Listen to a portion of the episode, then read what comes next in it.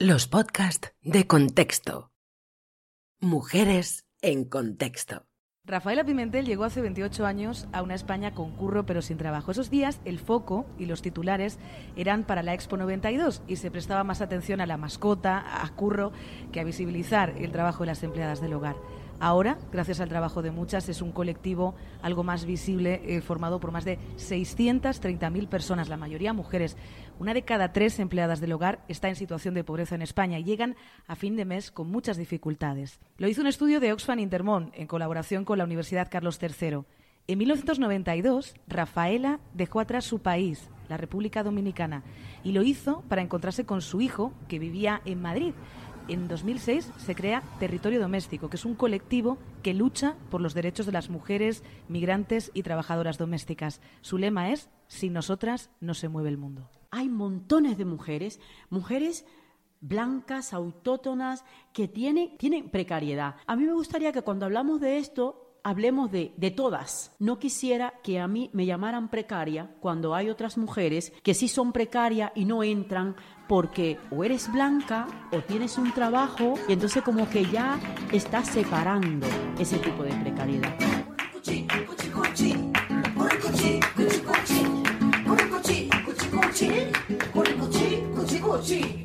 Mujeres en Contexto es un podcast escrito y dirigido por Puri Beltrán y producido por Víctor Ibáñez para la revista Contexto. Vivimos en una sociedad en la que se potencia, Rafaela, el cuidado individual, se potencia la publicidad, en las redes sociales, en los medios de comunicación, ¿no? Se invierte mucho dinero eh, en ello, se exhibe eh, y no pasa nada. Y sin embargo, ¿Por qué cuidar de otros, cuidar de los otros, es algo que ha formado parte durante tanto tiempo ¿no? de la esfera de lo privado? Es decir, ¿por qué no se invierte ni se reconoce? Bueno, yo, pienso que es un trabajo que siempre se ha, se ha, querido naturalizar porque lo hacemos las mujeres. Entonces, es algo que está ahí, dice, mira, los cuidados son privados, los cuidados son de tu casa, los cuidados son de las personas eh, eh, que tú tienes que cuidar, pero realmente no lo ponen en un contexto como, como que es un, algo importante y algo que, que, tiene que estar como un trabajo, ¿no? Si las personas lo hacemos remuneradamente o no, eso es, eso es otra historia. Entonces yo creo que es porque la naturalidad que le han dado eh, a, eso que llamamos cuidado, porque realmente lo, conoce, lo, hacemos la mayoría de las mujeres. Y lo que se quiere es naturalizar para no tener derechos y no tener eh, eh, condiciones de, hacerlo. Los cuidados se hacen en silencio mientras sostenían una sociedad, bueno, o sostienen una sociedad llena de, voz que se proyecta ¿no? en la faceta de lo público. Ingenieros, abogados, periodistas, economistas. ¿Cuál es la deuda que tiene la sociedad con vosotras y en qué se tiene que materializar, Rafaela? Bueno, tiene una deuda muy grande histórica con nosotras, las que estamos ahora y con esas mujeres que ya no están.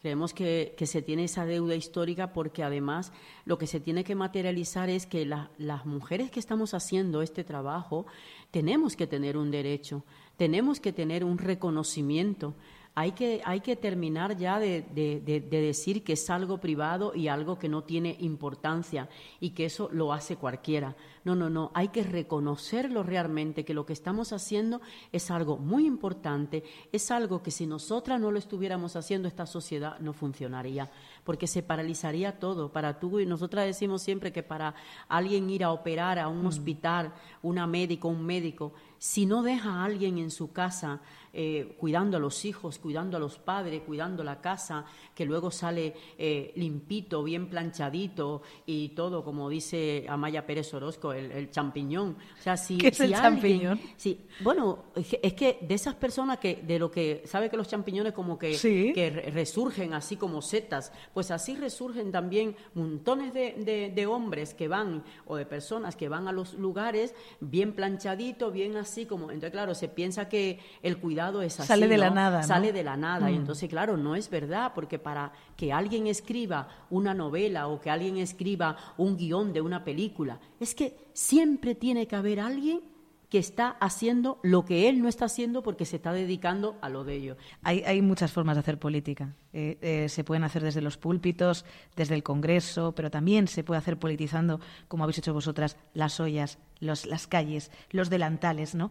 La pregunta es, ¿hasta qué punto eh, sirve de algo vuestra lucha, vuestro activismo, si no se traduce en medidas concretas? por ejemplo, el Gobierno, por ir al ejemplo más reciente, el Gobierno con Magdalena Valerio al frente, eh, pretendió ratificar el convenio 189 de la Organización Internacional del Trabajo, que aprueba los derechos de las trabajadoras del hogar.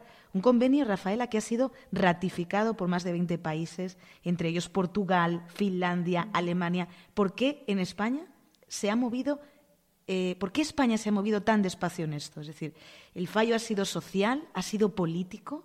Eh, realmente mm, decimos por qué si en otros países se ha, se ha ratificado el convenio cuando también eh, le han pasado por encima a una institución como es la OIT, que ha hecho algo especial para las trabajadoras de hogar y que no se haya reconocido ese, esa, esa labor. Nosotras creemos en la voluntad política. Es que no ha habido esa voluntad política. Nosotras también creemos que no, no gusta nada porque hay gente también que están en la política y que son los que hacen las leyes que tienen trabajadoras de hogar y lo que no quieren realmente es reconocer el trabajo, eh, pagar por ese trabajo, eh, cuidar por esas personas que hacen ese trabajo. Entonces lo, lo, resumimos en que no hay voluntad política, pero también decimos que, lo que la, nuestra lucha nosotras la vamos a seguir adelante porque creemos en esto, le, damos, le hemos dado valor al trabajo y sabemos que lo vamos a conseguir. Ha habido, Rafaela, eh, muchas reuniones, es un proceso largo, ¿no? en la negociación, por ejemplo, voy a un caso concreto. En la negociación del convenio 189, eh, hace unos meses, eh, por exigencia de la patronal, eh, la parte sindical se vio obligada a última hora a retirar una de sus propuestas y es que se hiciese público el listado de agencias de colocación con un pasado infractor de los derechos de las trabajadoras.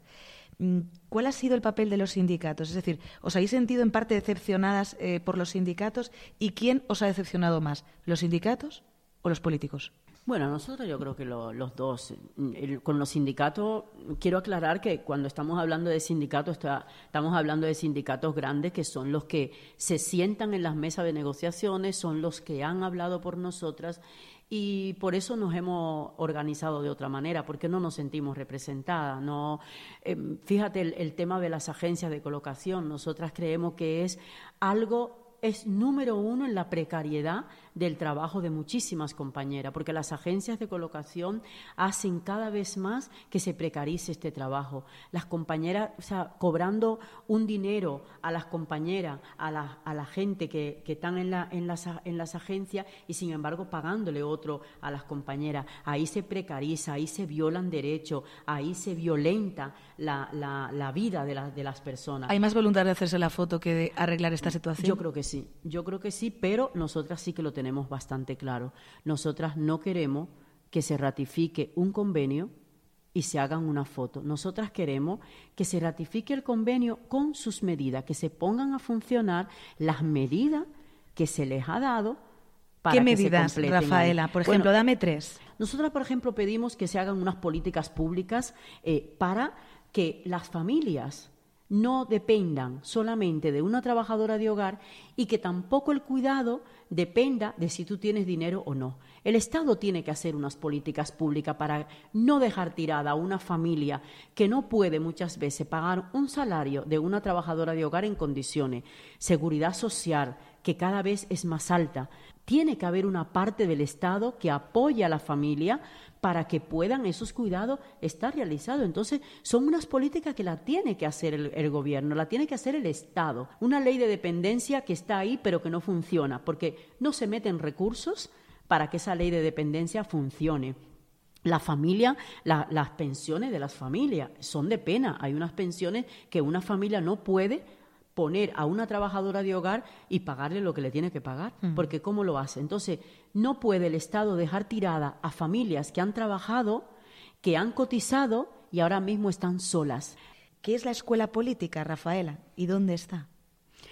Pues la Escuela Política es un, un, espacio, un proyecto que hemos hecho las trabajadoras de hogar de, desde Territorio Doméstico y el Observatorio de Llana y Beltrán, donde nosotras vamos desde mayo, desde enero hasta junio, pues intentar compartir, pensar junta sobre tantas cosas, por ejemplo, los derechos laborales que tenemos como trabajadoras de hogar las abogadas y los abogados los manejan y nosotras, pues esos derechos lo hemos trabajado, lo hemos hablado, pero nosotras queremos manejarlo, queremos, queremos saber de economía feminista, queremos saber de feminismo, queremos saber de cadenas globales de cuidado, queremos saber negociar cuando nosotras no, nos planteen medidas eh, política, queremos nosotras saber sobre eso. Entonces, por eso el proyecto de la escuela eh, para nosotros es muy importante, porque nosotras venimos hablando hace muchísimo tiempo, estamos organizadas, pero realmente hemos dado como un paso más, ¿no? Mm.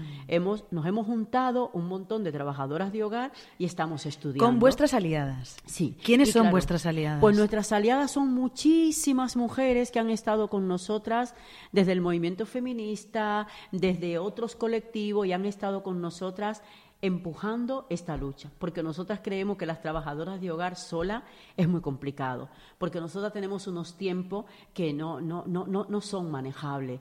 Y, y, si no hubiésemos tenido a esas aliadas ahí, era imposible, es imposible nuestra lucha.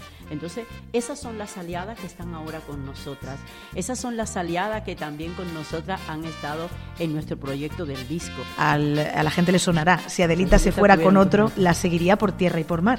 Ya no, si Adelita tuviera un contrato, sus papeles podría arreglar.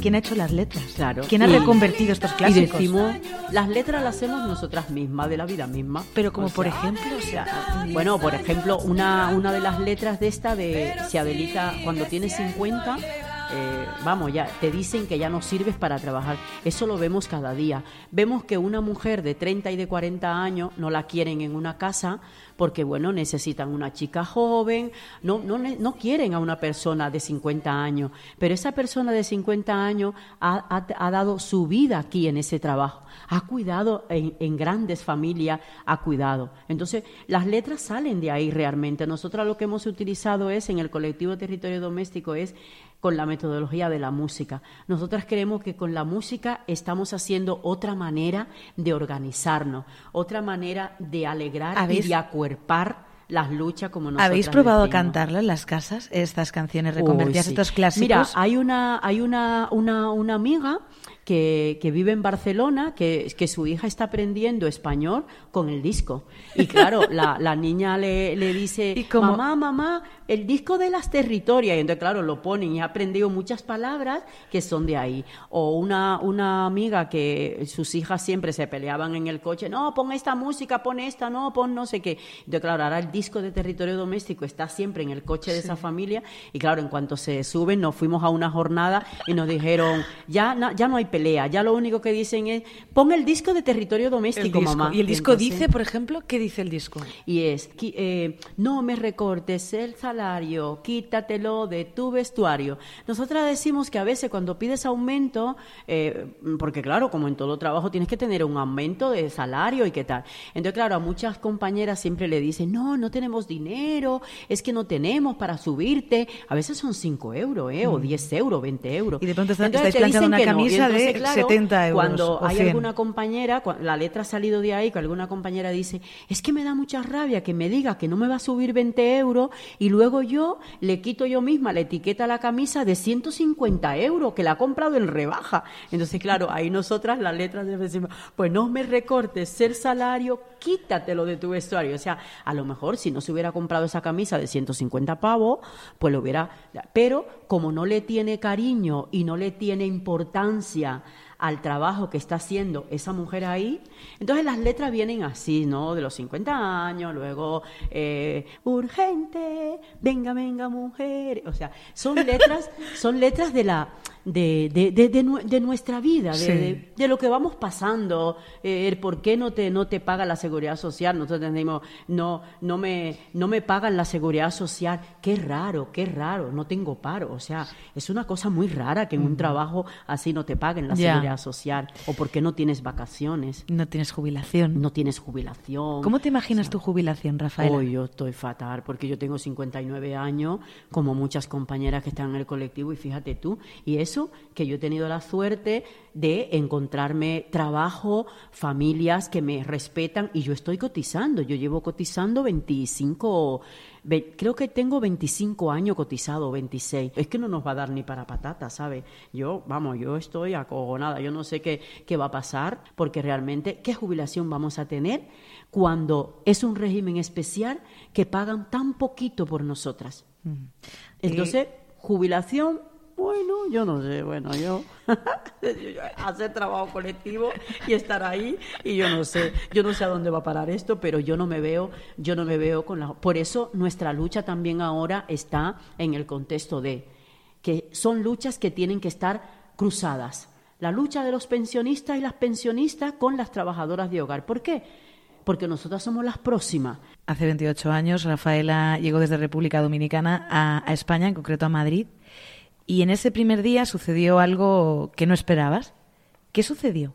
Eh, lo primero que sucedió fue ver a mi hijo esa alegría que yo tenía. Yo salí del aeropuerto como loca, tenía casi seis meses sin verle y luego ya no, nos, fuimos, nos fuimos al centro de Madrid y claro, a mí se me olvidó el dinero que traía, que es una, una, una recolección de toda la familia, que era lo que tú tenías que traer a España para que te dejaran entrar. Entonces yo tenía que devolverlo. Y entonces, claro, me robaron el dinero y bueno, eso fue tremendo para mí. Lloré tres horas en la Plaza de España. Cada vez que paso por ahí digo, madre mía, lo que he llorado yo ahí. Entonces, claro, porque tenía que llamar a mi madre para decirle que yo estaba bien, que había mm. pasado. Entonces, eso fue de las cosas más negativas que me, que me pasó y que me dolió bastante, ¿no? Porque además, aunque yo creo que eso también, mm, porque creo que es lo que, lo que hizo que yo me quedara en España, mm. porque yo me volvía otra vez. Yo vine a España a recoger a mi hijo y me volvía. Entonces, bueno, también digo que que robarme, yo creo que también hizo que, que, yo me quedara porque ya sí que he tomado la decisión de quedarme en España a mm. vivir, sí que me he encontrado eh, en los colectivos y con, y con, la, con unas mujeres maravillosas, con unos grupos maravillosos. Y estoy asentada aquí, ya tengo mi nieto acá, tengo mi hijo, mi nieto, mi familia, mi madre que acaba de llegar, o sea que ese viaje, bueno, que ese viaje que era que iba a ser de vuelta enseguida, eh, la verdad que, que me, ha, he aprendido un montón, he llegado, bueno, he tenido que pelear muchísimo mm. porque llegar a un país desconocido y llegar a hacer un trabajo como el que yo he hecho de empleo de hogar, que, que, en mi país trabajaba en una ONG allí haciendo trabajo eh, de de colectivo. Entonces, llegar aquí a hacer este trabajo sin unos derechos, sí que he tenido que pelearme, he tenido que, que hacer ese, ese, ese, trabajo también y encontrarme con familias que la verdad que yo digo, últimamente estoy diciendo, si no fuera por las familias que me he encontrado, el activismo mío fuera el 30%. Además, que me ha permitido estudiar, que he hecho mi, mi, mi psicología terapéutica tres años con una beca que nos han dado al colectivo el feminismo te lo trajiste en la maleta, no te lo robaron. Te robaron muchas cosas, pero el feminismo en el viaje no te lo robaron. Ese no, porque traje mi maleta con cuatro cosas, pero el feminismo fue uno porque ya yo ya yo era una mujer feminista en mi país de origen. Entonces sí. Y, y he venido, los puentes, primero antes de llegar al colectivo y encontrarme con esas otras mujeres feministas, sí que ya con otras trabajadoras de hogar que eran mis paisanas, sí que hacíamos cosas en la casa, en mi casa, nos hacíamos comida, nos encontrábamos, hablábamos de nuestras cosas, de lo que nos estaba pasando. Y entonces ya ahí cuando me encontré con mis mis amigas vallecanas feministas, que fue mi primer, es lo que yo digo que es como, como el suelo donde, donde yo me sostuve donde yo me he sostenido y donde ellas también se han sostenido Tus raíces. porque yo yo también la he sostenido a ella con, con mis raíces, con mis saberes y ellas también conmigo, ¿no? Entonces, es, fueron las primeras. Yo, yo siempre digo que hay en algunas cosas escritas que digo, jope, cuando llegué ahí, digo, es que me encontré con mujeres que yo las escuchaba escuchaba su nombre en Santo Domingo. Y es que fue muy potente encontrarte luego con esas mismas y digo, ¡jope!